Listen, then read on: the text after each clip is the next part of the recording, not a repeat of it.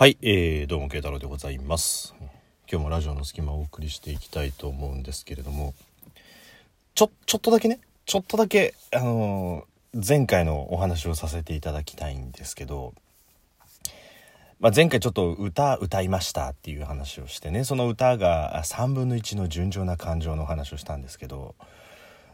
出だしがさあ知らない人ごめんなさい。あの知ってる人だけあのなんとなく思い返してもらえればいいんですけど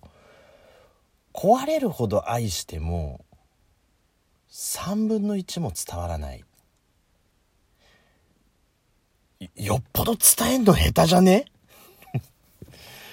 もうちょっと壊れるほど好きになるぐらいだったらもう告白した方がいいんじゃねえのって昨日ふと思ったっていうね。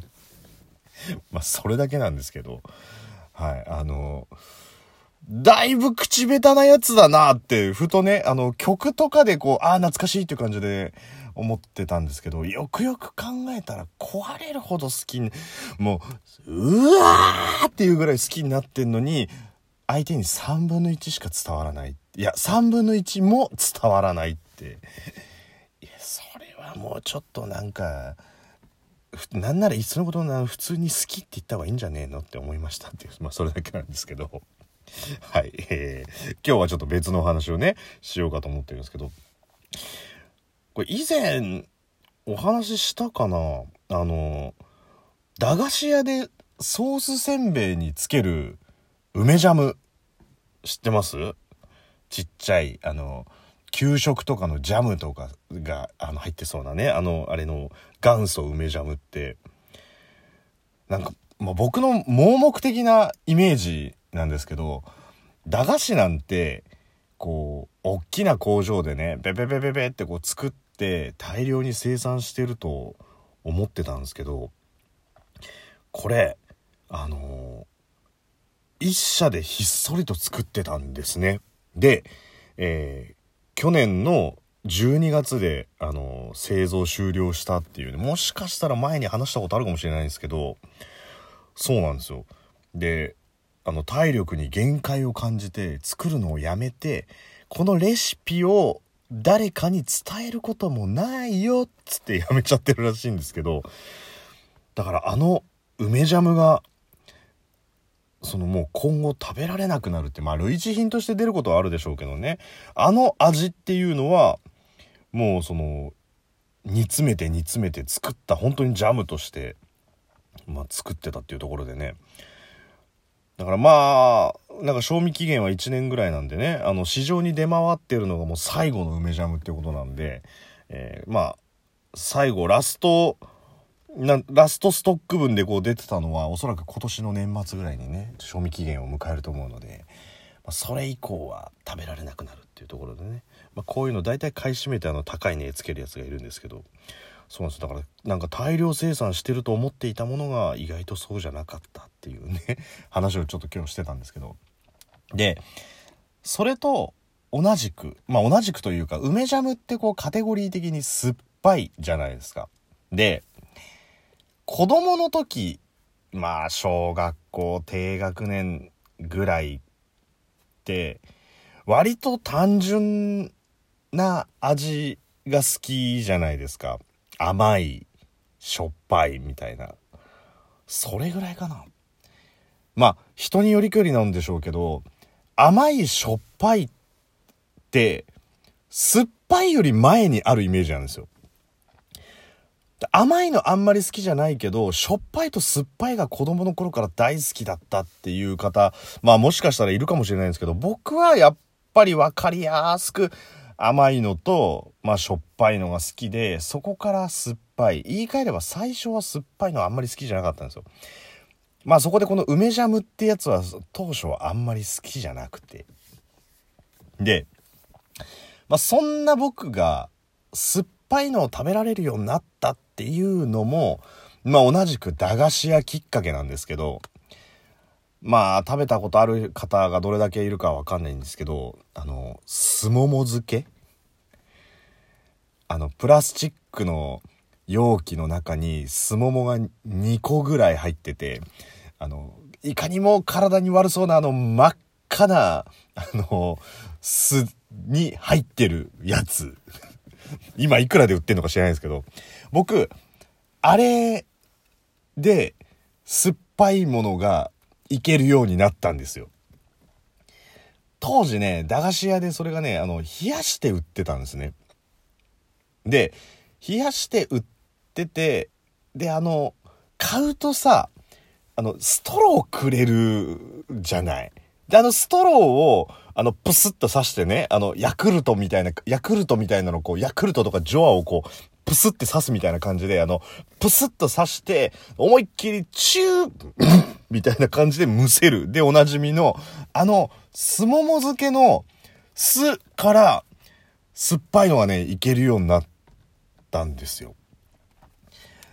で、まあ、まあ、今日、そう話してた時に、あのすもも漬けの酢は本来飲むものなのか、それとも、あの、すももだけを食うのかっていう話をしてね、あの、盛り上がってたんですけど、まあね、子供たるもの、自分のお金やお小遣、もらったお小遣いで買うんだとしたら余すことなく食したいですから、それはまあ、有無を言わさず、すもも漬けを買うんだったら、そりゃ酢も行くじゃないですか。だからね、あの、結構あれでいけるようになったなんていう話をして、まあ、そっからちょっとね、あの、すもも漬けのことについて、あの、いろいろ調べてたんですけど、まあ、まだ売ってるんですね。ちょっとあの、いくらで売ってるかみたいな値段みたいなとこ見てなかったんですけど、売ってるんで、あ、あれはまだ、その梅ジャムとは違って、あ、売ってるアイテムなんだ、なんて思ってたんですけど、で、まあ、なんて言うんでしょうね。あのすもも漬けと言えば、みたいなね。すもも漬けと言えば、すもももももももものうちっていう早口言葉あるじゃないですか。あれすごいですよね。すもももももももものうちって。あれは、あのすもももももももももっていう人のお家のことを言うわけですよね。あれね、確かね。あれ、ここ誰んちだっけえ、ここ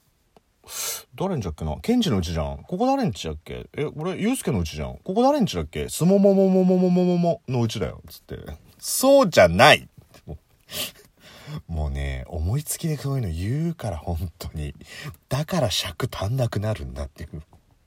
すもももももももものうちって、あと、あのね、今日ちょっと思ったことがあったんですけど、ぜひ、あの、スマホを使ってらっしゃる皆さん、あの、フリック入力で入れてみて、なんかね、気が遠くなる。もう、スってこう上に上げるじゃん。で、次に、もって言って下に下げるでしょ？フリックだから。だから、スッって言ったら、下、下、下、下、下、下、下、下、下、下、つって、もうなんか、もうね、気が遠くなるね。もう、もうよくわかんなくなってくるっていう、もうなんか感覚のゲシュタルト崩壊みたいな感じだよ。もう、すもももももももものうちっつっても、ももももももももってなってるのがもう、おかしい。第一、すもももももももものうちってもう、さ、あの言葉の中に、8文字ももがあるって、約66%がもで構成されてる文章ってもう不自然でしょ、あれ。もう絶対あれ、なんかもう、見ててもゲシュタルト崩壊を起こすし、フリック入力してもなんか感覚のゲシュタルト崩壊、俺なんか、どっちにスライドしてんのかよくわかんなくなってきちゃった。あ、のうち、みたいな感じのね。どんな、どんな、そんなに遠いか、もは。で、しかもですよ。しかも、すもももももももものうちって、あれ、桃の内じゃないんですよ。知ってました？とんでもねえなと思って。で、すももって、あの、どっちかというと、さくらんぼに近いらしいんですよ。まあ一応ね、桃もすももも、えー、バラメ、バラ科の植物らしいんですけど、えー、桃はバラ科桃属らしいんですよ。だからもう、もう、桃所属らしいんですもう、そのまんまね。で、まあ水分が多くて甘みが強いっていうとこで。一方、スモモはバラ科の桜属らしいんですよ。だから桃と比較して、まあ果実が硬くて酸味があの強いっていうところでね。だからどっちかっていうと、スモモっていうのはさくらんぼに近いから、すももと桃は違います。これが本当の文章です。はい。すももも桃も桃のうちはこれ誤りですね、もう。だすももと桃は違います。若干。みたいな感じが正解なんですけど。だ怖いよね、こういうのって。言葉で覚えちゃうじゃん。言葉で覚えちゃうから、なんかこう、意味とかを考えないで、すり込まれていく子供のうちにね。だからもう何の疑いもなく、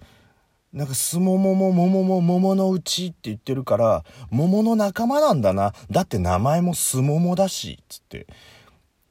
で、もっと言っちゃえば、これ酢漬けに入ってるから、そりゃすももだよな、つって、もうその酢の意味も変わってきちゃうっていう。すももっていう名称で、酢桃じゃねえぞ、みたいな感じのね、ところで、だからそういう意味では、やっぱそういうなんか早口言葉とかさ、なんか語呂合わせとか、そういうのってこう、なんて言うんだろう。人間の、いや、日本人の意識を無意識のうちに変えてしまうっていうところでね、怖えなって言うたらですよ。